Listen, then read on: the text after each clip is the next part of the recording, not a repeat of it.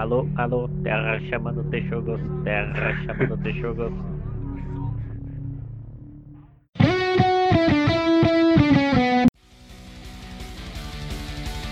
Olá, olá, olá! Com a bênção do nosso patrono Texugo do Mel, começa agora a hora do Texugo, a hora mais hostil da sua semana. Sejam todos bem-vindos. Eu sou o Shide, o CEO, e serei o seu host em mais essa jornada. Juntos aqui comigo, formando a nossa colônia, nós temos ele, que está cansado de tanto descaso com a ciência, Rodine. Traga uma cloroquina que eu tô chegando com a tubaína. Temos também ele, que tem um corpo estadual, legal e bonito, Punk Williams. Pensa, pensa, pensa, pensa, pensa. Screwlock, page down. É isso aí. Ele, o mestre do Wookiee. O que que aconteceu? É, risada maligna. Tá. Ele. Tá, tá, Eu, É. calma, desculpa, desculpa. Esse risada maligna como o bordão dele, por favor. Pode ser. Vamos lá então, agora. Ele, o mestre do ukulele universitário, Fael. Tô sem bordão hoje, cara. Depois que eu descobri que o Guilherme ia gravar, deu uma desanimada.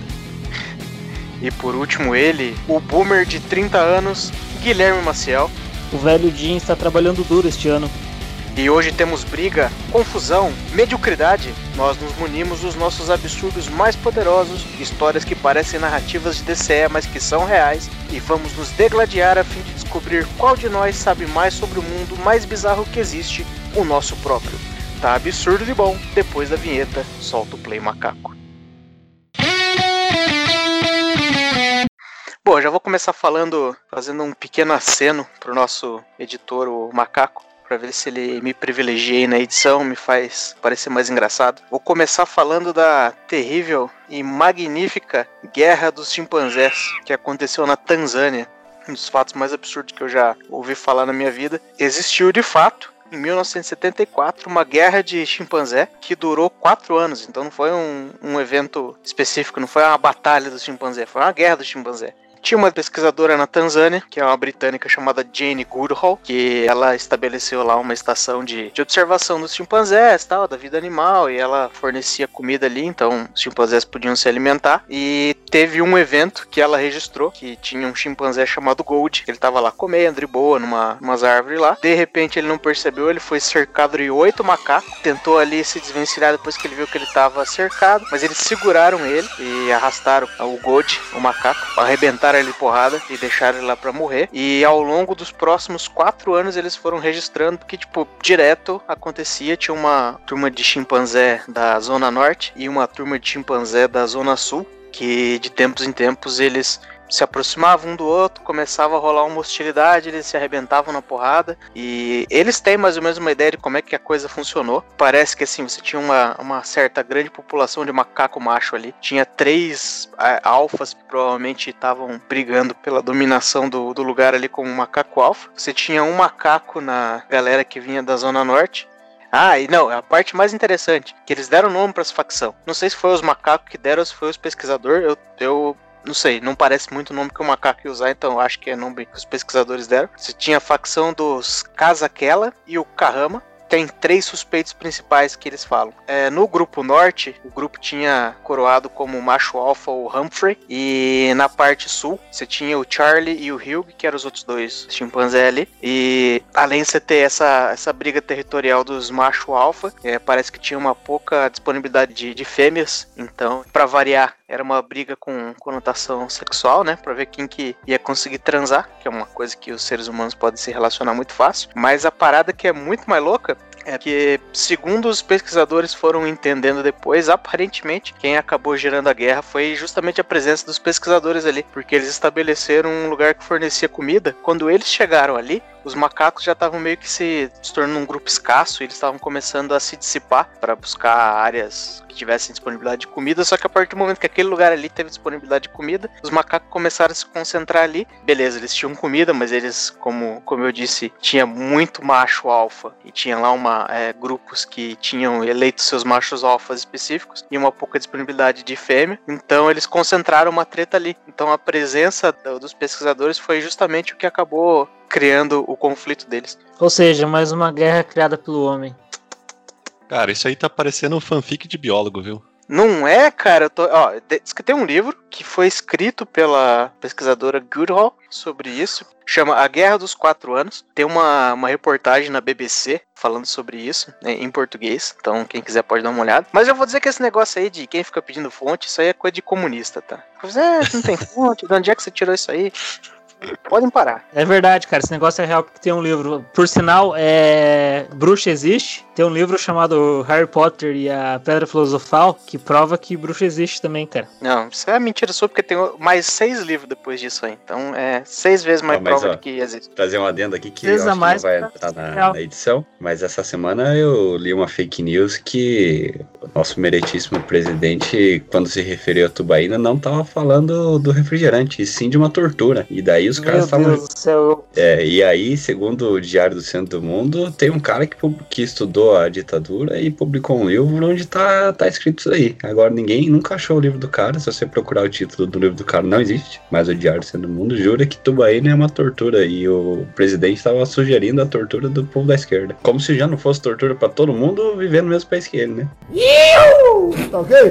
Eu só queria falar isso. Uma crítica social foda, acho que o macaco vai incluir, hein? O macaco um morreu, né? Ouvi dizer, é verdade? O macaco? Aham, há muito Você tempo morreu, nós ainda. estamos- O macaco? macaco morreu há muito tempo. O- Eu, não, eu o macaco, ouvi, pode, o macaco é pode ser descendente. fake news, mas eu acho que morreu. O macaco é descendente dos macacos da, da guerra. Os pais dele vieram fugidos. E ele Não, era se um abrigou macaco na, na da TV Cruz. Tem algum livro que confirma a sua história? Só um... Depois eu te mando a foto. Dele morto? Não, não, pelo amor de Deus. É, vai mandar a foto do Não, morto. do livro. Dele morto também. Caralho. E ele morto com um saco plástico na cabeça e a mão no pinto. Talvez vai estar sujo de terra, mas vou dar uma olhada. Mas agora eu fico curioso, Chad, como que você descobriu? Você foi atrás disso? Você ouviu falar? Você viu o documentário? Você leu o livro? Cara, eu não faço a mínima ideia de onde é que foi que eu vi a história a primeira vez, mas eu achei impressionante a logo de cara, pô. Ele tava lá participando da pesquisa, pô.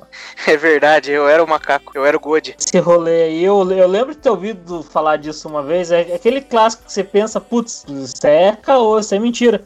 Daí você esquece. Daí você ouve de novo, você pensa a mesma coisa. Você fica remoendo, remoendo essa porra. Cara, não tem como ser verdade um negócio desse. Eu lembro que alguma das coisas que mais me chamaram a atenção de por que, que eu fixei com essa história, eu gostei muito dela. Primeiro, porque envolve um macaco. E segundo, porque existe uma crença.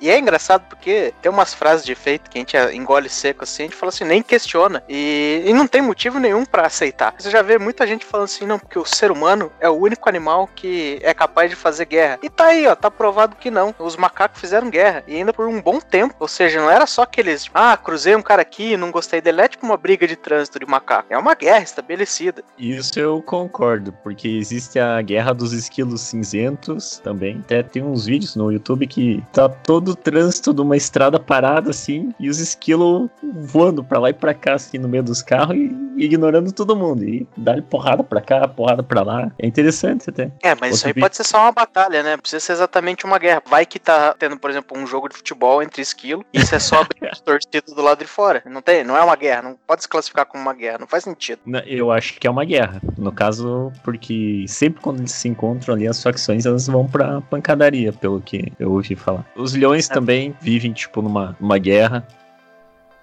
Os leões. Porque, sim, porque os leões ele tem a galerinha deles. E daí vai ter um monte de leão. Aí eles têm a área deles. Aí vai ter a mesmo padrão. É próximo. Só que na, na real, pô, eles são leão, né? Então os bichos andam muito. Então o próximo é tipo, pra, se você for andar o próximo deles, vai ter que andar muito. Mas vai chegar uma hora que é uma região grande e vai começar a chegar na fronteira dessas turmas. Aí o que, que eles fazem? Eles ficam lá dando umas rondas assim, dando um- uns rugidos gigantescos lá pra mostrar, ó, tamo aí e tal. Aí eventualmente, se o lugar vai ficando pequeno ou faltando comida, eles vão meio que dando uma migrada. Aí chega uma hora que eles se encontram, né? Aí rola a pancadaria e eles se enfrentam lá. Aí um- uma dessas tribos vai ser extintas, os machos, né? As leoas acabam ficando. Aí eles matam os machos e, e os filhotes, geralmente. Deixa eu só ver assim, você não tá falando de uma história onde tinha um leão que tinha um exército de hiena e um outro leão que tinha um amigo suricate e um javali, não, né? Só pra eu ver de onde é que pode estar vindo essa, essa história aí que você tá falando. Do Mogli? Eu já ia perguntar se, o no- se um dos nomes do leão era Mufasa e o outro era Scar, né? podia ser Outro. É uma história verídica e documentada. Documentada pela Disney? É, É, pelo John Favreau. mais ou menos, mais ou menos. Não me lembro qual que era o gibi que eu li. Isso aí tá, tá bem confuso a história aí. Essa certeza que é É. fanfic. É, essa é. Não, tá bom. Ó.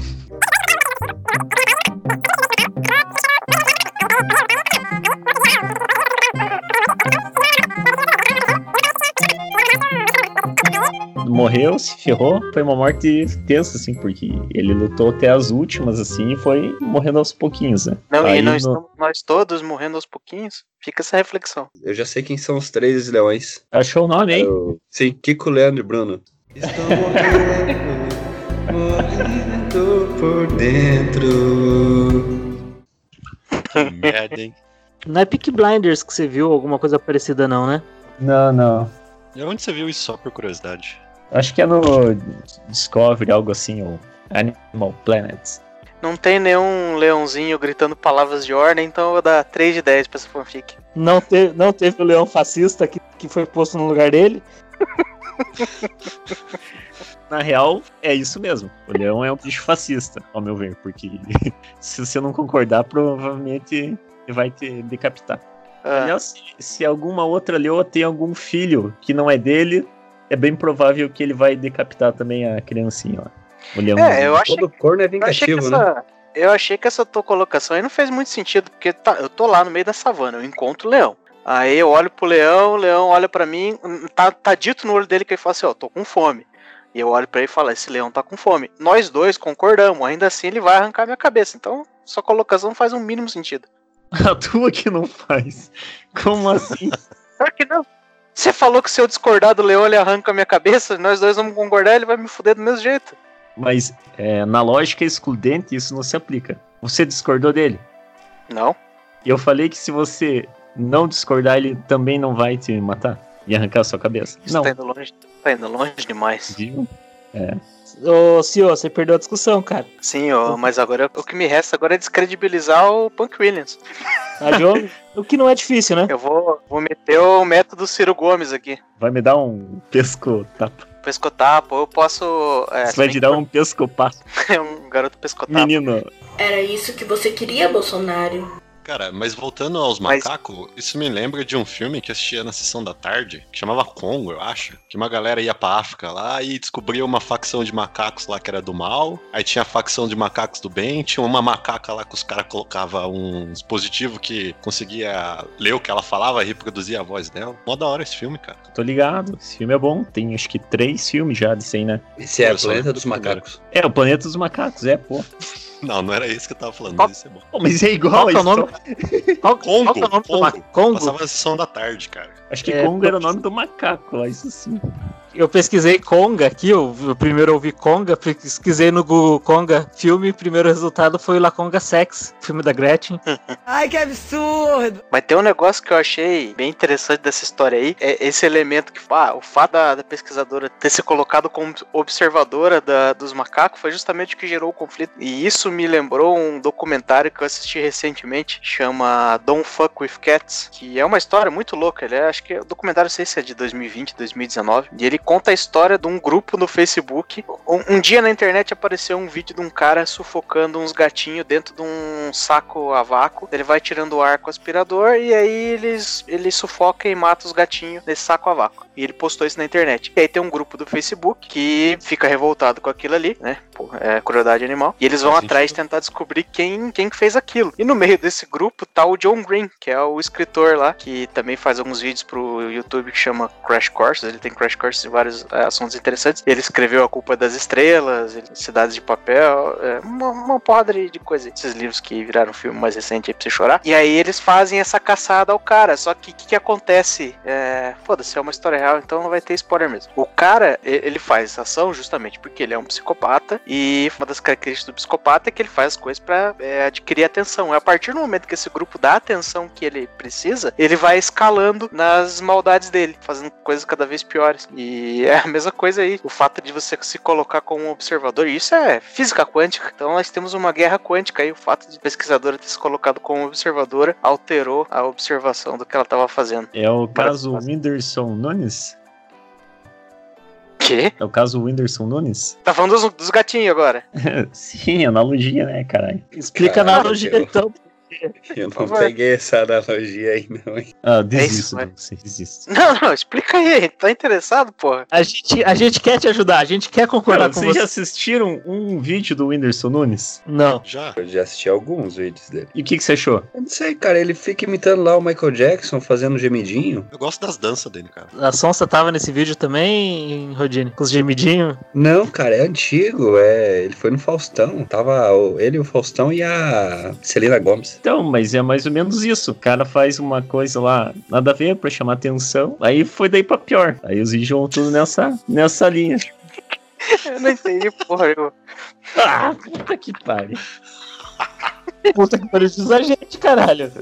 Mano, mas tem um monte de gente que faz coisas sem noção pra chamar atenção. Por que o Whindersson Nunes? Mas é. Porque ele é, é o que chama mais atenção nesse momento. Porque ah, é youtuber lá que tem um monte de seguidor e tá, tá, tá. Fala Felipe sei. Neto, caralho. Você vai falar, do, falar de um dos caras mais amados do YouTube no Brasil, cara. Fala do Felipe Neto que ninguém gosta, porra. Você tá ligado que o Felipe Neto tá mudando agora, né? Tá todo mundo gostando dele agora. Eu não sei quem é Felipe Neto. Mas Você comentou aí do Faustão. Eu lembrei daquele dia que tava. A mãe de Ná foi no Faustão. Esse caso aí foi clássico. Que ela falou. O Faustão tava lá, né? No tempo que a mãe de Ná ainda era viva, coitada, né? Tava lá ao vivão no domingo. Ela falou assim: Ah, ele se Então, Mandina, manda aí uma, uma previsão aí pra gente, pra quem tá assistindo a gente. Falou: Ah, Faustão, metade do Brasil tá assistindo teu programa agora. Dele, ô louco, bicho, metade do Brasil aí, muita gente, hein? E a outra metade? A outra metade tá dando cu. Ô, louco, meu! Vocês lembram desse dia? Esse dia foi louco. Muito louco. Foi muito lembro, legal, cara. lembro, lembro. Sim. Foi, foi legal. Triste. É otário. Meu, meu bait não deu certo. Acho que o Fael não se pronunciou ali, não. Acho que ele não assistiu, hein? Não assisti não, cara. Não É. tô assistindo não. Queria falar nada não, mas acho que tinha rolar um. É o Venn Diagram lá, o diagrama de Venn, sei lá o nome dessa porra em português. Devia ter uma intersecçãozinha lá, né? Devia ter alguém dando cu, tá me ligado. É, não são atividades mutuamente exclusivas, né? O outro olho pode continuar funcionando, né? E quem garante que não tinha ninguém dando cu na plateia do Faustão? Ah, não sei. Não, acho que aí já é um pouco demais, né? Acho que aquele cara que fica dançando lá vestido de super-homem também ficou observando se não tem nada desagradável acontecendo ali, né? É desagradável tinha- pra você, né? Mas pra quem tá dando, é, tá bom. Aí, não sei. Bom, mas acho que é- é, da minha parte é isso. Primeiro aí do a guerra dos chimpanzés. Cara, eu já- esqueci a parte da guerra. Eu só lembro do Ilha falando do leão agora. Eu, eu acho que essa guerra aí, ela se passou em São Paulo. Porque tem Zona Norte, tem Zona Sul, tem briga por causa de mulher, cara, é São Paulo, bicho. Não, cara, esse negócio, ele, ele me lembra, até aquelas memórias que a gente não sabe como é que como é que puxa, né? Mas tinha uma época aí que eu frequentava mais estádio, não era tonto, ficava gastando dinheiro com essas coisas, né? Pra assistir time ruim que não vale a pena gastar dinheiro. E aí eu lembro que na hora de ir embora, a hora de ir embora era do estádio era sempre uma hora crítica, assim. Aí eu andava algumas quadras, ia pra estação tubo, porque nós aqui da hora do Texugo moramos é, em Curitiba, e Curitiba tem estações tubo, que é um tipo especial de ponto de ônibus pra BRT, que a gente chama de biarticulado ou vermelhão tinha um tubo na frente do outro. Eles eram alinhados. E aí, o tubo que eu pegava era o tubo que os ônibus vinham e levavam a gente pra Zona Norte, porque eu morava na Zona Norte. E aí, o tubo logo em frente era o tubo que levava o pessoal pra Zona Sul. E aí, na hora que ia embora, depois que saiu do estádio, a torcida organizada, que tava até agora há pouco torcendo tudo pelo mesmo time, né? É, bebendo e fumando maconha na geral. Quando chega ali fora, aí o negócio muda completamente. Eu cheguei no tubo, já tava os caras lá meio que se tretando. Um tubo de cá e um tubo de lá, a galera brigando, e de repente eles saíam do tubo e se arrebentavam na porrada e voltavam pro tubo e criavam confusão. Até que chegou a guarda municipal e deu uma tranquilizada em tudo. Aquilo ali era os, os e os carrama da torcida organizada ali se degladiando. Fazia qualquer sentido. Isso sim é uma história muito mais absurda do que a guerra de Chimpanzé. Isso é absurdo mesmo. Aí, o próximo gladiador do terceiro milênio, por favor. Então, já que o Shade tava falando aí do negócio dos macacos, né? Veio minha lembrança aqui de uma notícia que eu vi de uma mulher que ela chegou no hospital lá, né? E ela tinha um alargador e aparentemente tinha uma cobra presa na orelha dela. E segundo ela, era uma cobra de estimação dela aí, né? Que ela não soube explicar muito como, que eu acho um pouco estranho, né? Que a cobra entrou no alargador dela e ficou presa lá. Ela chegou lá no hospital com a cobra pendurada na orelha né? Porque a cobra não saía, porque segundo ela, ela tinha acabado de alimentar a cobra, então a cobra tava meio estufadinha, meio gordinha. Inclusive a cobra tem um nome, ela chama Bart. É, e- é que gerou gases na cobra dela, estufou e prendeu. Só pode ser, cara. Então dela chegou lá com a cobra presa na orelha, assim, no buraco do alargador dela, e não conseguia tirar. Os médicos tiveram que ajudar ela lá, tiraram, né? Conseguiram remover a cobra. A mulher ainda postou no Instagram, falando: pô, olha aqui que legal, tem uma cobra aqui presa na minha orelha, né? Minha cobra de estimação aqui. E o engraçado também é que a, a cobra que chama Piton Real, ela tem esse nome justamente porque na África muitos líderes usam essa cobra de estimação como se fosse uma joia mesmo, né? E aí você vê a ligação. A cobra acabou virando uma joia, acabou ficando um brinco na orelha da mulher. Achei isso muito bizarro. Mas aí eles conseguiram tirar que a cobra da orelha, não? Conseguiram, cara. Na verdade, tinha um jeito muito fácil, né? Era só também pesquisar o, o Laconga Sex ali, o filme da, da Gretchen, que a cobra diminuía rapidinho e dava pra passar fácil pelo buraco. Cara, mas eu me pergunto como que isso foi acontecer. Será que ela tava brincando com a cobra? Tipo, fazendo cosquinha no ouvido, assim, sei lá, sabe? Cara, a gente mora no Brasil, né? E já que a gente citou Faustão, a gente pode citar também o programa do Ratinho. E aí, anos 90, aquele período da Terra Sem Lei na televisão brasileira, teve uma, uma matéria do Ratinho onde um cara tava com o pinto preso numa roda de pneu. Então, do cara prender o pinto na roda de pneu pra mina olhar pra cobra de estimação, deve pensar: hum, por que não? É muito fácil, cara. Eu assisti esse episódio.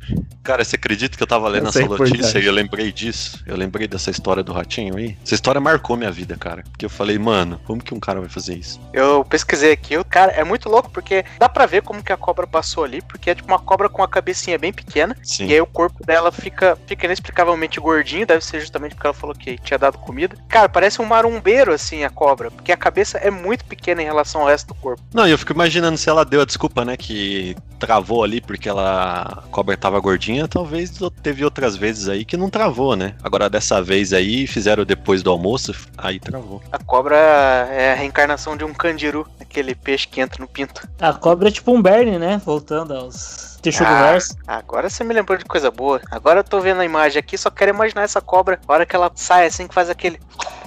Tem um, um problema vetorial nessa história dessa mulher aí, né? Porque se a cabeça era mais fina e entrou, por que ela não puxou a cobra no, no sentido contrário em vez de tentar fazer a cobra passar o resto do, do caminho todo? É que ela Que parou cobra- bem no meio da, da- do gordinho ali. Parece. A, a cobra ficou parecendo uma linguiça. É, como funciona a natureza, a cobra cresceu depois que entrou no buraco. Mentira, porque eu Sim. já tentei e isso não dá certo, não. Cara, eu- eu acho que não foi sem querer. Eu acho que ela tava tentando fazer alguma coisa ali e falou: ah, vamos ver se essa cobra passa nesse buraco aqui. E acabou acontecendo isso aí. Tô achando interessante aqui que é uma das notícias relacionadas aqui é Leia Mais. Pastor muçulmano com 130 esposas e 203 filhos morre aos 93 anos na Nigéria. Eu acho que isso é um gerador automático de notícia, não é possível. Também acho, cara. Ai, que absurdo! Cara, eu acho que ela foi fazer aquela brincadeira, sabe, do cachorro que você faz a coraçãozinho assim com a mãozinha e o cachorro vem e enfia o focinho assim. Acho que ela que- queria fazer alguma coisa parecida com a cobra. Será que cobra tem pira com alargador? Eu tô tentando ver a imagem aqui, eu não consigo ver se o alargador tava na orelha dela nesse momento ou se tá só o buraco, porque às vezes tem esse negócio, o cara usa o alargador por um tempo, aí ele tira e fica aquela orelha mochibinha assim. Então eu não tô conseguindo ver se tem de fato um alargador ali, pelo contorno da cobra ali, não tô conseguindo enxergar, ou se era só um buraco mochibinha, porque Cara, na pele você consegue dar uma esticadinha ali, dar uma forçada. Mas se essa cobra tivesse passado no meio do plástico, ia ser mais foda, né? É, tá parecendo que não tem nada ali, viu? Acho que tá na pele só. Bart havia comido alguns ratinhos. Foi nem só um, não, foi vários. Então, de fato, a cobra fumou nesse dia, hein, ratinho? Caralho! Ai, ai, ai. E pensar que a gente pensou que a primeira piada dele foi a pior, hein? Naquele documentário lá sobre o Don't Fuck With Cats, tem. Uma das muitas maldades que o cara faz é dar um, um filhote de gato pra uma cobra comer. Eu vi uma galera falando no Twitter que esse documentário é totalmente doentio, tanto que desanimei um pouco de assistir, porque eu falei, cara, eu acho que não vai valer a pena zoar minha cabeça mais do que já é. Não sei o que, que eles consideram doentio ou não, mas é meio de boa. Mas é isso. Esgotamos a, a moça das Sim, cobras né? na orelha. Tentamos ao máximo. Constatei que o cidadão havia eh, estava sentado numa cadeira com uma, uma roda do carro né, no seu colo e que havia ali eh, introduzido o pênis na roda. Agora, o marceneiro, funcionário do hospital, que ajudou a serrar a roda. O mais difícil foi esse, quando tá só o miolo da roda, sabe? Que, e aí, quando a gente ia cortando, então você esfregar a serrinha esquentava muito. Aí então, ele gritava que estava queimando, aí nós pegava um, um pano com água e molhava ali para refrescar e vamos cá através. Eu cheguei lá, tá vendo a situação mais difícil do mundo, viu? Eu entrei na roda,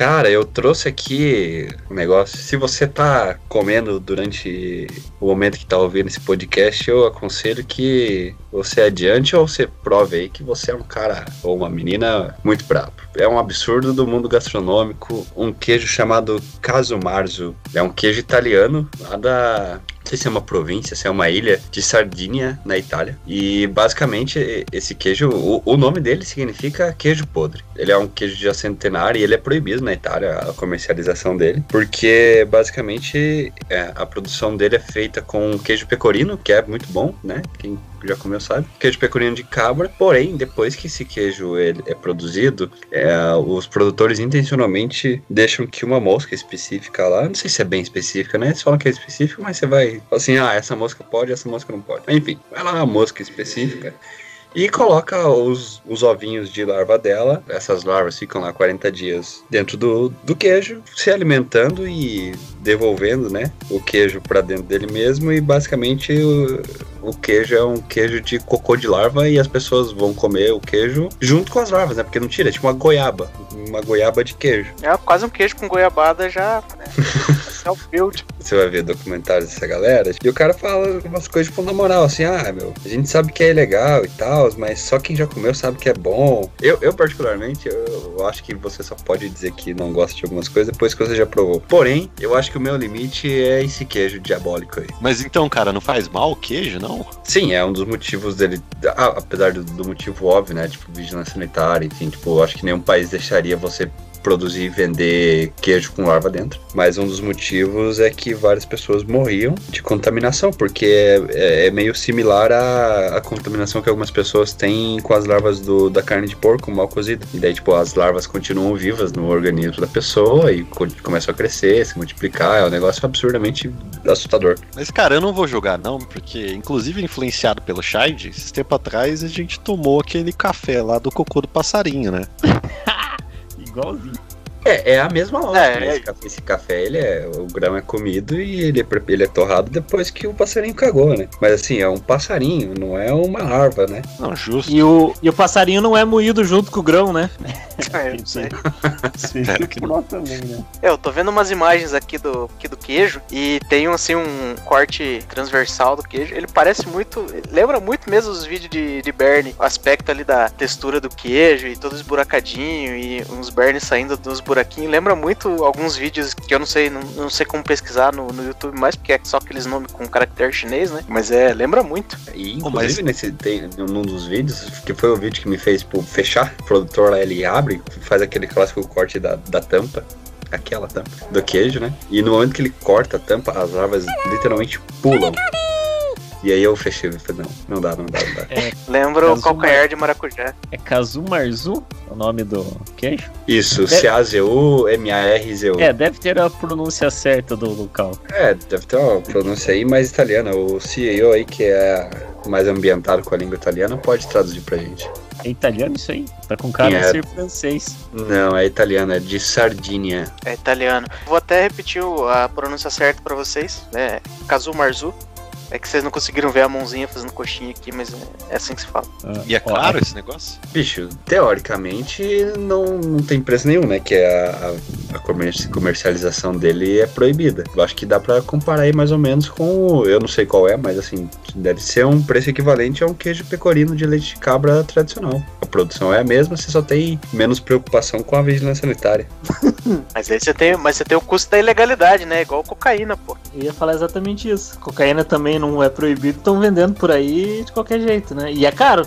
É, acho que no Brasil tá pegando essa moda aqui, porque tem um vídeo aqui, ó, sugerido, ó. Consumidor mostra larvas em queijo servido em churrascaria. Já estão aderindo, viu? É, mas o problema do, do queijo ali, que ele até, que o Rodine comentou da, da relação com o- as, as doenças que a gente tem comendo é, larva em carne de porco mal cozida, né? ci- Circose, tênis, esse tipo de coisa, tem a ver com o fato de geralmente você comer esses alimentos crus, né? Ou mal cozidos. É, se o cara aí tá comendo numa churrascaria o queijinho com larva, ele tá bem assadinho. Acho que não chegaria a ser problema. Você só aproveita todos os nutrientes. A larva, acho que é até uma vantagem. O bicho da goiaba é basicamente goiaba e todo mundo come a goiaba com o bicho. Eu, do mesmo jeito, não comeria o queijo. Eu não consigo. Tô tentando racionalizar esse queijo, mas é, é impossível. Eu acho que é de boa. Da- Das coisas provavelmente mais terríveis que eu já comi foi aquele ovo de mil anos lá, que os chineses têm, que é aquele ovo podre que eles enterram, aquele ovo Jesus roxo. Christ. E cara, tem um gosto muito forte de amônia. Quando eu comi aquela vez, passei o final de semana inteiro me cagando. Foi bem terrível, assim. Eu consigo sentir o gosto de passar mal naquele final de semana. Acho que é uma coisa que todo mundo consegue se relacionar a esse tipo de, de sentimento. O mais louco foi o CEO tentar me convencer a comer aquele ovo também. Ah, mas nem fudendo. Eu era jovem. Jovem e radical. Eu tô vendo umas fotos aqui, que imagino que é inclusive a cena que o Rudine viu, o cara abrindo a tampa do queijo e, né, vendo aquela coisa fervilhando lá dentro. Assim, visualmente, né, numa uma foto, né, uma imagem estática do negócio, não fica muito diferente daquele risotão que é feito dentro do queijo. O risoto que é feito dentro do queijo, o queijo fica derretido, ele misturado e tal. Parece bastante isso, cara. Se tampar um pouquinho o nariz e ele comer como se fosse risoto, acho que vai, não vai não? Eu não Ah. Tô de boa mesmo. É, Só, só bebo o café eu do acho cocô que- do passarinho. não, não tem como. cara. Não vai. Não, não, não, não tem como. Não consegue, né?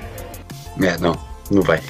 Até eu queria comentar uma, uma coisa sobre a tal da. ao verme lá da, da carne de porco e tal. O pessoal sempre confunde esse negócio da carne do porco, ele cria dois tipos de doença. Ou é a- o verme que fica lá no estômago, ou o ovo dele que pode ir pra corrente sanguínea e ficar em alguma parte do teu corpo e em alguns casos, que quando dá é um problema mais sério, pode ir pra em alguma região da cabeça, né? O que você come na carne do porco, se tiver vivo ainda, ele vai te infectar o parte do, do estômago e intestino. O verme lá vai soltar os, os ovos deles nas suas fezes. Aí, com as suas fezes, você pode se contaminar com o, o ovo dele que pode ir para tua corrente sanguínea e ev- eventualmente na sua cabeça. Acho que você consegue comer o ovinho da carne mesmo, né? Não, não, não. Você vai comer o ovinho direto em alguma salada, talvez. Que a pessoa que estava preparando não se limpou direito e contaminou a tua salada, que é coisa que você não quer crua. Ou de repente alguma salada que fica, sei lá, tem animal que tá infestado e faz as fezes direto perto dela e ela se contamina lá e já vem contaminada desde que é colhida, né? Ah, não como salada, isso é coisa de coelho. Inclusive, tem, tem mais um, um ponto. É, eu não gostaria de incentivar ninguém a- ao ato, mas a princípio, é, o grande problema de contaminação com, com vermes pelo consumo de carne de porco com ela mal cozida se dava pela forma com que os porcos eram criados, mais é, outdoor, enfim, né? E agora a gente tem uma fiscalização e formas de manejo muito mais sofisticadas e limpeza, né, uma higienização muito maior da- das carnes, o tratamento nos frigoríficos também. Teoricamente, hoje, se você pegar aí uma carne de porco, né, uma carne suína de um frigorífico mais conceituado, mais conhecido, mais sério, você não tem o risco de comer, mesmo que você faça aí, sei lá, uma pancheta mal passada, sei lá. Tô dando um exemplo qualquer absurdo. Mas assim, teoricamente hoje você não deveria mais ter problema com contaminação de verme pela carne de porco se você consumir de um açougue regularizado pela Anvisa. Patrocina nós, Anvisa. A Anvisa, assim como qualquer outro órgão do governo, já é sócio desse podcast. Porque o governo é o primeiro sócio de qualquer merda que você decide fazer pra tentar sair do, do normal, né? Enfim. Ai, que absurdo! Mas eu tô vendo pouca justificativa, na verdade, pra comer esse queijo. Não sei se alguém já conseguiu descrever que tipo de gosto se justifica e tal. E também é um queijo de leite de cabra, né? Se fosse de leite de bode. Muito melhor. É, mas é, vou, vou propor uma questão pra vocês. É, vocês podem comer esse queijo, mas pra você comer esse queijo, você tem que dar o cu pro queijeiro. Ah, isso aí, se você montou um bait pra mim, isso aí você já sabe a resposta. Dava o cu pro queijeiro e saia correndo. Eu acho que eu não comeria. Eu também acho que não comeria, justamente por causa disso eu trouxe aqui pra esse de absurdos. Porque se for um preço de um queijo pecorino aí, sei lá, italiano, não sei o que, você tem a opção de comer queijo pecorino bom, né? Você não vai gastar a sua oportunidade de comer um queijo italiano bom, que todo mundo sabe que tem uma qualidade absurda, comendo um queijo com larva, pô. Mas é, peraí, é cada um, é pra gente decidir se a gente fa- faria a história que cada um tá contando, porque ninguém perguntou se alguém enfiaria a cobra no ouvido também. Ah, cara, se eu tivesse. Se eu tivesse uma cobra de estimação e um largador no, na orelha, eu deixava lá passear ali. Pô, ninguém desse podcast tem largador na orelha, né? O mais, o mais apto a ter ia ser o Fael mesmo. Todo mundo venceu na vida, ninguém tem alargador na orelha. Parabéns pra todos os envolvidos. Não, eu fiquei indignado agora, eu quero saber a justificativa do Rodine. Porque você é, é o, o cara descolado, cara, que, Que que, toca o descolado. ukulele. Nossa, sou muito descolado. Olha, eu descobri aqui, matando a nossa curiosidade sobre preço, ó. O governo da Sardenha tornou o queijo ilegal por razões sanitárias e os infratores podem sofrer pesadas multas. No entanto, é possível comprar o caso Março, Katsumarsu, no mercado negro, pelo dobro do preço de um queijo pecorino normal. Eu realmente não sei quem fez, quem, quem reagiu aí, porque tava todos os microfones fechados. Quem está aí? É você, Satanás! Você é do bem. Outro gato! Só gostaria de deixar bem claro que isso aqui não é uma crítica a, todos os queijos da Itália, só em específico. Não, você falou mal sim, cara. Tava falando mal aí que Falou. Itália não tem tradição nenhuma de queijo. É, Eu realmente acho que os queijos portugueses são muito melhores que os italianos, né? Mas aí vocês não estão preparados pra essa conversa. E eu, eu lembro que você falou que pior que os queijos italianos, só os queijos franceses mesmo. Não, daí você tá me zoando, né, cara? Eu não, não me prestaria a- ao ridículo de vir falar mal de qualquer coisa francesa em rede nacional. Tava falando aí agora há pouco, cara. Querendo parecer mais bonito agora. Coloca na edição então aí, eu falando mal da França. Fala pro macaco, pô. Tava aí falando que o Jacan é um gordo preguiçoso que cozinha mal, mas aparece na TV. Você falou isso tudo, cara. Eu ia desmentir agora. Filho da puta. Viu? Chamou o Jacan de filho da puta. Repetiu agora. Porra! Vai, fala alguma coisa boa do Jacan aí. O Jacan.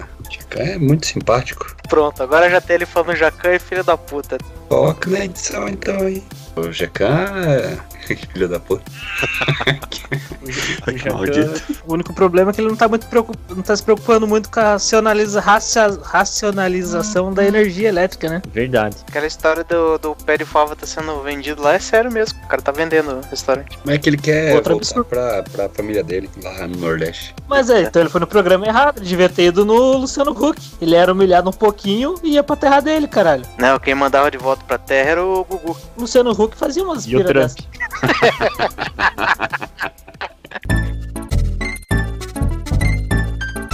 Então, Guilherme Maciel, por favor, fale da sua vida. Ou qualquer outro absurdo menor que isso.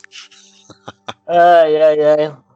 Que, olha que engraçado. Você acertou muito o tópico do meu ponto. O- um grande absurdo é a estupidez humana. O bicho, o homem. Ô bicho burro, faz umas cagadas que chega a ser absurdo. Mais especificamente, eu tô pensando no grande Darwin Awards. O povo fazendo merda num nível tão grande, tão grande que o cara merece um prêmio. Por exemplo, esse ano, que eu acredito que é um dos grandes concorrentes, o cara, terraplanista, por si só já é um absurdo, resolveu que para provar que a Terra era plana, fez um foguete com propulsão a vapor, se não me engano, entrou dentro desse foguete, que tinha um paraquedas que ficava bem onde o vapor ia sair. O bagulho subiu uns 3 km, o paraquedas ficou, o foguete cai no chão, o cara morre.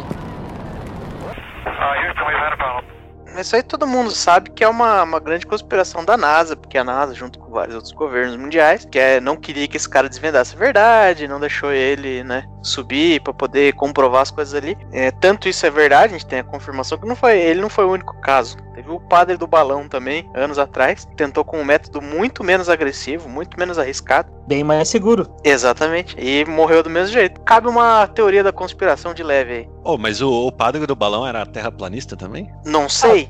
Não, acho que ele queria só arrecadar doações pra fazer alguma obra de caridade. Fael, a questão é a seguinte: ele subiu nos balões, ele tá lá no alto, ele vê, puta que o pariu, a terra é plana. Ele vai descer contando pra todo mundo e o povo vai acreditar num padre. É um padre falando. Mentir é pecado, ele não vai cometer um pecado. A NASA foi lá, Exato. estourou os balões e jogou ele no mar. Justo. Pode ele ia ser. descobrir toda a verdade, porque por exemplo, as pessoas que andam de avião, não sei se vocês sabem, aquilo que as pessoas enxergam da janela do avião é uma projeção que as companhias aéreas colocam pra você achar, tipo, ah, lá a Terra fazendo uma curvinha e tal. Na janelinha, Então, né? É verdade. é, então janela o é uma padre- telinha de LCD. O padre estaria indo num, num equipamento que era completamente fora do que é feito pelo establishment, porque ele fez uma coisa própria. E, e ele teria acesso à verdade da forma como ela é. Só um negócio off-top aqui, eu não sei quanto vocês estão esperando o, o poder de ironia e entendimento dos nossos ouvintes, viu? Cuidado que vocês estão falando aí. É, esse establishment aí complicou. Ai, que absurdo! Você vê os absurdos que o pessoal comete e depois paga com a vida. Tem um, teve um maluco lá na, na gringa que devia estar chapado da cabeça, foi fazer uma esquibunda na rua, tirou umas espumas que tinha protegendo um poste, acho que dava- devia estar sendo puxado por um carro, acabou batendo de cabeça no poste que ele tirou a espuma e morreu. Caraca. Mas por que, que ele tirou a espuma do poste? Não entendi. Ele usou a espuma pra. Ele usou a deslizar? espuma pra, é, pra deslizar, Escorregar. pra escorregar. Acho que devia estar sendo puxado por um carro, perdeu o controle do negócio, voou de cabeça no poste. Eu não diria que isso é muito absurdo, mas que é irônico é. Não, mas peraí. Eu acho que eu, eu tô me sentindo que eu sou o único louco aqui. Mas em que contexto que um poste tem uma espuma? É, eu também tô pensando nisso. Um contexto de primeiro mundo diferente desse, desses países bosta que vocês vivem. Não é possível, cara. Aí, ó, levando em consideração que o cara bateu com a cabeça no poste quando não tinha espuma e morreu, eu diria que a espuma é necessária. Eu pesquisei poste com espuma no Google, só veio poste de, de rede de vôlei, tá ligado? Acho que é Sim. mentira isso aí que o Guilherme Tem falou. pôr espuma em inglês, então. Ô, Fael, você sabe a diferença do, do poste, da mulher e do bambu? Ah, que merda. Não vou nem te responder. É. Eu não sei, qual é? O poste da luz em cima. Nossa, velho. a mulher da luz embaixo. E o bambu? Serve de alimento pros koalas. Nossa, falou muita merda agora. Caralho. Ah, eu achei lindo, achei Não é koala? É koala, não. É o panda, porra. É o panda. Quer dizer, não sei, né? Isso foi o maior fail que a gente já gravou, velho. Temos um Koala, eu acho que come bambu também. É, não é proibitivo, né? Não sei, de repente você der um bambu lá, pode ser que ele coma, não, não sou biólogo. Se uma cachorra aqui em casa comer uma agulha, um, um koala não vai comer bambu? Porra, esses filha da puta comem folha de eucalipto, não é de bambu. Bicho do caralho. É, eu não vou dizer assim que, ah, eles não comem bambu porque não tem bambu na, na Austrália, porque eu cresci aqui no Brasil e o meu vizinho tinha um bambuzal em casa. Então não é assim que, ah, não pode ter bambu na, na Austrália, mas é que geralmente eu só vejo koala comendo eucalipto nos programas de TV, né? Mas quem sou? De novo, né? Eu não sou biólogo. O biólogo Gangorra falou que koala não come bambu mesmo, viu? Eu ia questionar aqui o que, que o Richard Rasmussen falou sobre isso, mas eu ouvi dizer que ele virou fascista, então ele não entende mais nada de biologia. Vou deixar ele falar. Ah, mas convenhamos, né? Século errado pra falar de biologia. É, a gente já devia ter desconfiado que ele era um fascista quando ele começou a falar de biologia, né? Ô, cuidado, velho. Não põe isso no ar, não. Acho que é meio zoado, hein? Pô, o Richard é mó gente boa, cara. Tá superestimando a ironia que as pessoas entendem. Eu acho que o Rafael tá superestimando o alcance do nosso podcast. Também, né? E, e ainda chamando as pou... e ainda chamando nossos poucos ouvintes de imbecis, né? Tem esse detalhe também, ofendendo os texugos, os Ah, se contar texuguinhos. que, que 80% dos nossos ouvintes é a gente mesmo, então tá, tá fazendo sentido. Ai, que absurdo! Eu vou fazer só um comentário sobre o tal do, do foguete lá. Eu- Sabe que eu não acho muito absurdo, porque a nossa história é meio que baseada nesses caras que um dia se ferraram muito pra chegar até onde a gente tá. Até a gente ter muito dessas coisas que, que existem, até o helicóptero. Eu não imagino a porrada de gente que se arrebentou tentando fazer isso aí funcionar. Não, mas se o cara quer se ferrar voando, tem até campeonato da Red Bull pra ele fazer isso de uma forma mais controlada. Não precisa ser tão trouxa. Tem um motivo também, né? Não, é, tem um motivo e tal. Óbvio que ali falta um. Assim, com a informação que ele tem, falta um pouco de bom senso, né? Mas fazer o negócio funcionar melhor ou ter mais noção do que ele tentando fazer, assim. É, mas a, a justificativa de tentar fazer algo assim eu até não acho muito absurdo. É uma coisa que ele não acreditava e tal. Tudo bem que ele provavelmente deve ter uma, uma porção de, de um pouco fora da, da realidade, assim, nesse caso, né? É, eu vou advogar um pouco em favor do cara aqui, porque assim, pra todos os efeitos, o cara fez certo. Ele pode criar na cabeça dele uma hipótese de que a Terra não é redonda. Ele pode, ele tem todo esse direito. Porque um dia a galera achava que era plana, alguém falou, tipo, não, talvez seja redonda tal. E aí você vai bolando uma nova hipótese e a gente vai arranjando formas de tentar testar isso e comprovar não comprovar, enfim. E foi o que esse cara fez. Cria a hipótese dele, ele arranja uma forma de testar e ele vai tentar. Claro que ele, talvez a execução dele, aí a gente já pode começar a discutir. O cara foi tonto, né? Mas de querer pôr a teoria dele à prova, eu acho que é, é isso, na verdade, que todo mundo devia estar fazendo, né? Já, já- Mais ou menos. O cara foi tonto porque todo mundo sabe que pra provar que a Terra é plana, você só precisa estar na praia e usar uma régua, né? Exatamente. Tem- existem métodos mais elaborados que você pode fazer dentro de casa, né? Você pega a água, você pega uma, uma bola, pode ser qualquer tipo de bola, e você põe a água em cima da bola. E aí faz a bola girar. Aí você vê se a água fica retida na superfície da esfera, que é o que os globalistas dizem que acontece na Terra, né? Ah, é uma. Tá, é, uma boa teoria. Legal. Se a Terra é redonda, gira, por que, que não chacoalha tudo, né? Se a Terra é plana, por que, que ela não quebra quando a gorda da tua mãe pula? Não, só quis dizer que não acho tão absurdo. Só a execução que deu, deu problema. O método científico tá perfeito pro cara, né? Ele tem lá uma, uma teoria, ele tá querendo arranjar evidências que provem ou não essa teoria. Imagine O que cara- Cristóvão Colombo chega no final lá e caía na ribanceira. 1500 anos atrás era o contrário, né? Todo mundo achava que era plana, ele ia chegar no fim lá e ia cair. Isso aí tá furado, cara, porque na verdade eles sabiam que tinha terra aqui pra esses lados. Os deuses alienígenas, eu vi isso aí no History. Os deuses alienígenas já tinham cantado a pedra pra eles. Falaram assim: ó, dá uma. Pega o barquinho, aponta pra lá, porque tem uns negócios lá. Mano, vamos parar de falar terra plana. Não, tá, é, tá bom, tá bom, tá certeza. bom. Vamos parar de falar de pé cega desse povo que acredita em qualquer coisa. Vamos falar de outra coisa. Então, vou continuando no tema do Darwin Awards. Teve um maluco em 2018. O cara é missionário. Pensou. Puta merda, tem uma tribo lá, a, a tribo mais reclusa do mundo. Vou lá evangelizar esses caras. Pegou um barquinho, começou em direção aos caras. Foi recebido na flecha, os índios mataram o cara. E, e por índio eu tô sendo Olha- bem. Que eu não sei aonde que é ir. Não sei se os caras são do país índio ou os caras são os aborígenes lá. Eu acho que você tá sendo bem assertivo, cara, porque nesse caso eu acho que é o único índio que é índio mesmo, porque é uma tribo de nativos de uma ilhazinha na Índia, se eu não me engano. É na Índia. Acertei! Olha só, o Guilherme não foi racista, não foi preconceituoso. O que que tá acontecendo? Dessa vez você acertou mais do que o próprio Colombo, cara, que deu o nome de índio pros caras errados. Sim. E o povo da igreja do cara considera o cara um mártir, né? Tipo, porra, esse cara lá morreu pela fé dele. O cara foi burro, cara. Os caras eram conhecidos por atacar qualquer coisa que chegasse perto deles. O cara achou que ia ser diferente com ele. Mas ele foi, Isso tipo, não- ele tava num barco e tal, ele foi, tipo, de mansinho, assim, sabe? Os caras vendo o cara chegando lá de longe, nem É, que o- ele ia escondido, sei lá. É que o cara chegar numa ilha não tem muito como se esconder, né? Justo. Aparent- Aparentemente ele pegou um caiaque, devia estar num barco chegando perto, né? Entrou num caiaque, foi remandinho no caiaque, começaram a jogar flecha na direção dele ele pensou, não, quando eu chegar lá eu explico pra galera que é um engano, eles vão me receber de braços abertos. Continuaram atacando. Os pescadores que levaram ele até uma distância dizem que viram lá os, os nativos pegarem uma corda, enrolar em volta do pescoço do cara e puxar o corpo dele pra dentro da, sei lá, se é no mato, onde que eles moram. O corpo do cara nunca foi recuperado. Caralho. Aquele clássico, vai lá, faz teu nome. Eu não sei, cara, eu tenho. Eu sei que arco e flecha mata, tá? Eu não, eu não duvido de nada disso. Mas na minha cabeça eu não consigo conciliar uma pessoa morrer de uma flechada em- no pleno século XXI. Pra mim é um negócio que não, não, não encaixa. Eu falo assim, não, cara, não é possível. É a mesma coisa que esse cara morrer de. Bicho de pé. É. Cravado. Raiva, cara. Le- Pessoa- ainda tem pessoas que morrem de raiva. É isso que Ah, mais mas tem. é só você entrar no Eu só Twitter. queria fazer povo um- Tá lá morrendo de raiva. Eu só queria fazer um registro, é, agradecer o CEO por ter falado do século XXI, não a década de 20, porque tem gente que não entende que as décadas, o número reseta de a cada 100 anos.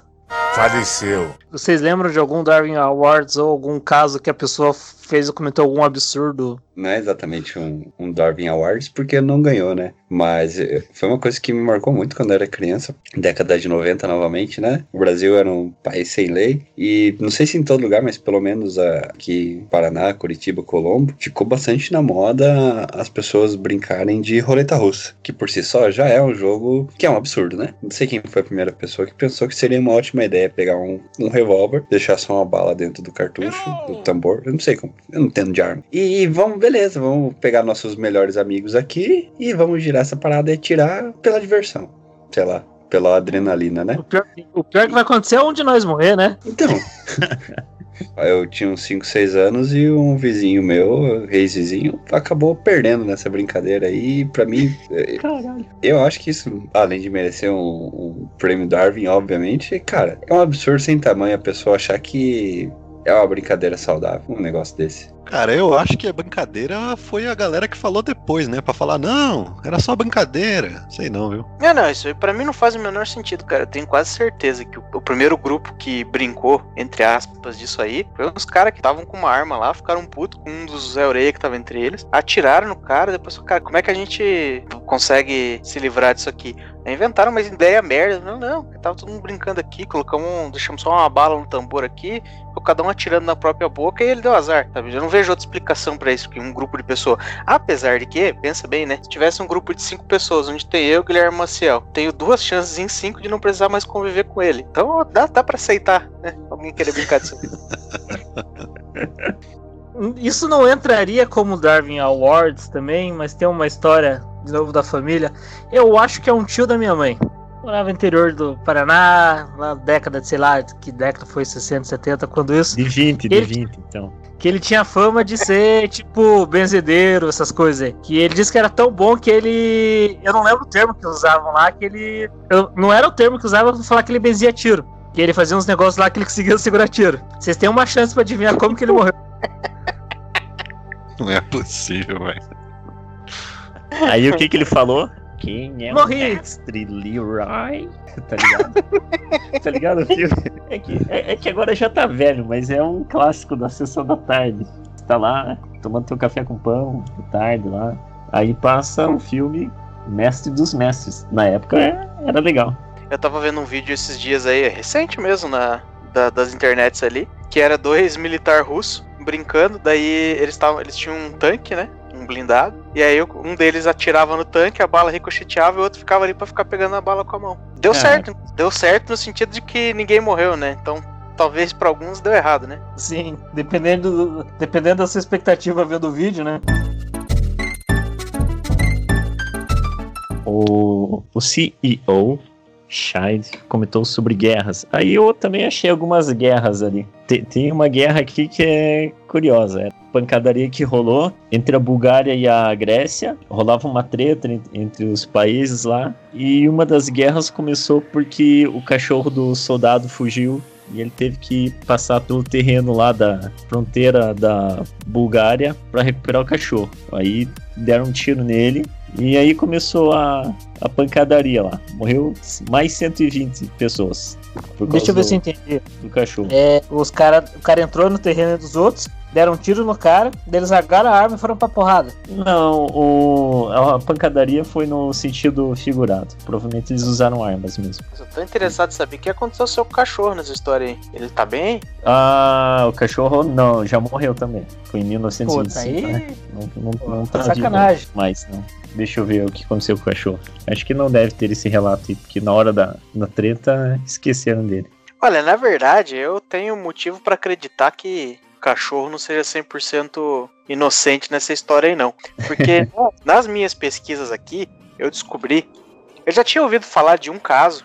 Aí depois eu dei uma pesquisada e ainda descobri que tem dois casos. Mas tem uma notícia de 2016, vocês procuraram no site da Globo aí, que fala que na, lá no Rio de Janeiro, na Floresta da Tijuca, existe uma gangue de cachorro liderada por um poodle qual que é o contexto ali, né? Desses lugares assim que são mais ermos, assim, mais afastados, todo mundo sabe que tem muito abandono de animalzinho, né? Aqueles que os caras largam lá na estrada, às vezes larga filhote, às vezes larga mais crescidinho também, mas enfim, o pessoal larga cachorro nesses lugares assim pra eles darem perdido no cachorro. E aí, tem uma gangue de cachorro lá, não sei, né? Talvez essa, essa altura não tenha mais. Uns 20, 30 cachorros ali, que um poodle é o líder deles, e eles tocam o terror, tocam o terror na galera que chega lá, pessoal que vai passear. Você não pode ir com seu cachorrinho lá, porque os cachorros matam mesmo, vem de galera e arrebenta teu cachorro. É, eles estavam tocando terror na fauna local, matando os animais silvestres que tinham ali, porque eles são agora, os cachorros precisam se virar, então eles são carnívoros, não tem raçãozinha ali, pedigree, pra eles comerem num potinho, então eles se tornaram Tipo, extremamente é, agressivo e tudo mais. E aí, pesquisando isso, descobri que já em 2014 tem uma, uma das reservas lá em Brasília, tem a, a mesma situação. Uma gangue de cachorro que fica tocando terror lá numa reserva deles. Então isso é um negócio bem comum, que me leva a crer que talvez esse cachorro aí, da história da guerra, não seja lá tão inocente assim. Pode ter arquitetado o negócio. Tinha a gangue dele. É, na, na história aqui não, não comenta o paradeiro do cachorro, se for recuperado depois. Bem conveniente, né? Não é? Não tá nem disponível pra responder pelos próprios crimes. Então, é, para mim tá bem claro aí. Cachorro é culpado. E digo mais, eu desafio qualquer um de vocês aqui desse podcast, e qualquer pessoa que esteja ouvindo a gente, a pegar um mapa e apontar direto assim, pá, essa aqui é a Bulgária. Ninguém consegue. Até porque se o mapa for atual, não vai achar nunca, né? Porque a Bulgária não existe mais. Não sei, mas pelo jeito, pela minha confiança, você acreditou, né? Meu Deus, olha assim. Não, a Beleza. Bulgária existe sim. A Bulgária, eu sei que a Bulgária existe, inclusive. Primeiro porque eu pesquisei, né? E porque ela é um dos, dos países exportador de cigano, né? E eu tenho aí um certo interesse em sempre monitorar a situação dos ciganos, né? Como é que eles estão. Então, é, eu sabia que a Bulgária existia. Outro absurdo é quem não considera cigano gente, né? Como que a gente pode pensar mal de cigano? Thomas Shelby, né? O símbolo da masculinidade é, alfa, é um cigano. Então, Bom, os músicos do The Doors, pelo menos um deles, tinha grandes influências ciganas. Por isso que saiu um som do cacete. o que, que o fato do cara saber alemão vai ajudar ele a tocar? Não, não entendi a relação. Influência na música alemão eu não sei, mas Les Paul tem, né? Aí tem uma que é absurda. Quer dizer, não é absurda, é, não- já tá, dá pra dizer que é normal, porque a gente vive isso aqui toda semana no Brasil, só que em proporção menor. Que é o caso da guerra do futebol entre Honduras e El Salvador. Em 1900 e... Opa, tá errado essas datas aqui. Tá, é que Foi esses durante dois a Copa países... de 92. É, é que esses dois países aí não, não se curtiam muito. Aí na Copa de 1970 foi jogar Honduras contra El Salvador, futebol. E Honduras perdeu. Aí os caras ficaram putaço e bombardearam El Salvador. A guerra durou quatro dias e teve 8 mil mortes. E só parou porque rolou um. Teve VAR. É, teve VAR. Aí a- as organizações internacionais é, intercederam e tal e acalmaram lá. Mas foi isso aí. O time deles perdeu na Copa do Mundo, bombardearam outro país lá. Pouca gente sabe, mas é por causa desse incidente que no Ronaldinho Soccer tinha aquela frase lá do Forte Bomba. boa, boa. Forte bomba! Só fazer uma correção meio chata aí, mas não foi na Copa, foi disputando a vaga pra Copa. Eu achei estranho, acho que El Salvador não deve nem ter participado de Copa ainda. Foi a vaga pra Copa? Tá. A minha fonte aqui falou errado aqui. Eu li. Outro absurdo é o cara nem checar as fontes dele antes de vir com a informação, né? Isso não é absurdo. Na verdade, antes era, mas o CEO já falou que não era absurdo mais nesse podcast, então. Você pensa que é o quê, cara? Não é Jornalista pra não, não precisar checar a fonte? Você acha que o que você fala é verdade absoluta? Quer fazer o chorar. É, ó. Não, mas então eu já pesquisei aqui e participou pelo jeito. É, com CACAF você precisa saber chutar uma bola pra ir pra Copa do Mundo, né? Ah, participou da Copa de 70, ou seja, ganhou contra Honduras então a disputa. Ah, então acho que foi isso. Acho que foi em 1969, era uma disputa pra ir pra Copa de 1970. Pode ser. 69. Quinta série. Eu queria pedir desculpa para os ouvintes do podcast. Queria, mas agora não quero mais. Vão tudo a merda. Estão rindo aí que eu falei errado. Eu posto. Esses escolhos aí de futebol, falar merda, pérola aí. Lembra as pérolas famosas, absurdos que os jogadores falavam? O cara que não, não chegaria na bola nem se ele tivesse dois pulmões. O cara que ia jogar em Belém do Pará tava feliz de jogar na terra que Jesus nasceu. Olha, não é o maior absurdo que eu já ouvi de futebol. Eu tinha um amigo, cara, mas não sei se o macaco vai deixar essa história entrar, porque, né, esse amigo eventualmente pode ouvir essa história no podcast e ele pode se ofender. Mas era um cara que ele era tão paranista, mas tão paranista, que ele chegou ao cúmulo de dizer que o Pelé quase jogou no Paraná Clube, sendo que o Pelé se aposentou muito antes do Paraná Clube sequer ser fundado. Meu Deus Acho que é por isso que o Pelé quase jogou, pô. Se tivesse dado aí o, É, pois a é. compatibilidade cronológica aí, ele teria jogado no Paraná. Faz, O Pelé se aposentou em 70 e alguma coisa, não foi? O Paraná é de dezembro de 89, cara. É quase, ó. Viu? Quase. Porque assim, verdade. então, o que delimita a proporção do quase ali. Eu posso dizer que eu quase não sou corno. Se o Pelé tivesse jogado o mesmo tanto que o Túlio Maravilha jogou, ele poderia ter jogado no Paraná. Então passou perto mesmo. O Ronaldo Nazário quase pegou a mulher, né? Tá dizendo que elas não eram mulheres, cara? Tô. Tá certo, não eram Eram- mulheres, eram anjos. Melhor, era exatamente melhor do que mulher. Todos esses bichos que a gente tá falando aí, o Texugo dava um pau em todos eles juntos. Isso aí. É por isso que também tem guerra de texugos. Sem contar na, que comentou que teve uma pessoa na- no Oriente que decidiu comer uma sopa de, de morcego aí. Isso é um absurdo. Pode ser que o vírus mais mortal da história da humanidade esteja preso dentro de um texugo, mas ninguém nunca vai ser louco de querer caçar e comer um texugo. Afinal, eu tenho certeza que se o, o Teixu conseguir pegar um morcego, ele come. Come até escorpião. Acho que por hoje é isso aí. Se você achou que a gente ia chegar em alguma conclusão satisfatória um vencedor, a culpa é toda sua. Tem que aprender de uma vez por todas que as batalhas existem, vão continuar existindo só para alimentar o nosso instinto primitivo de sede por conflito e nada mais que isso.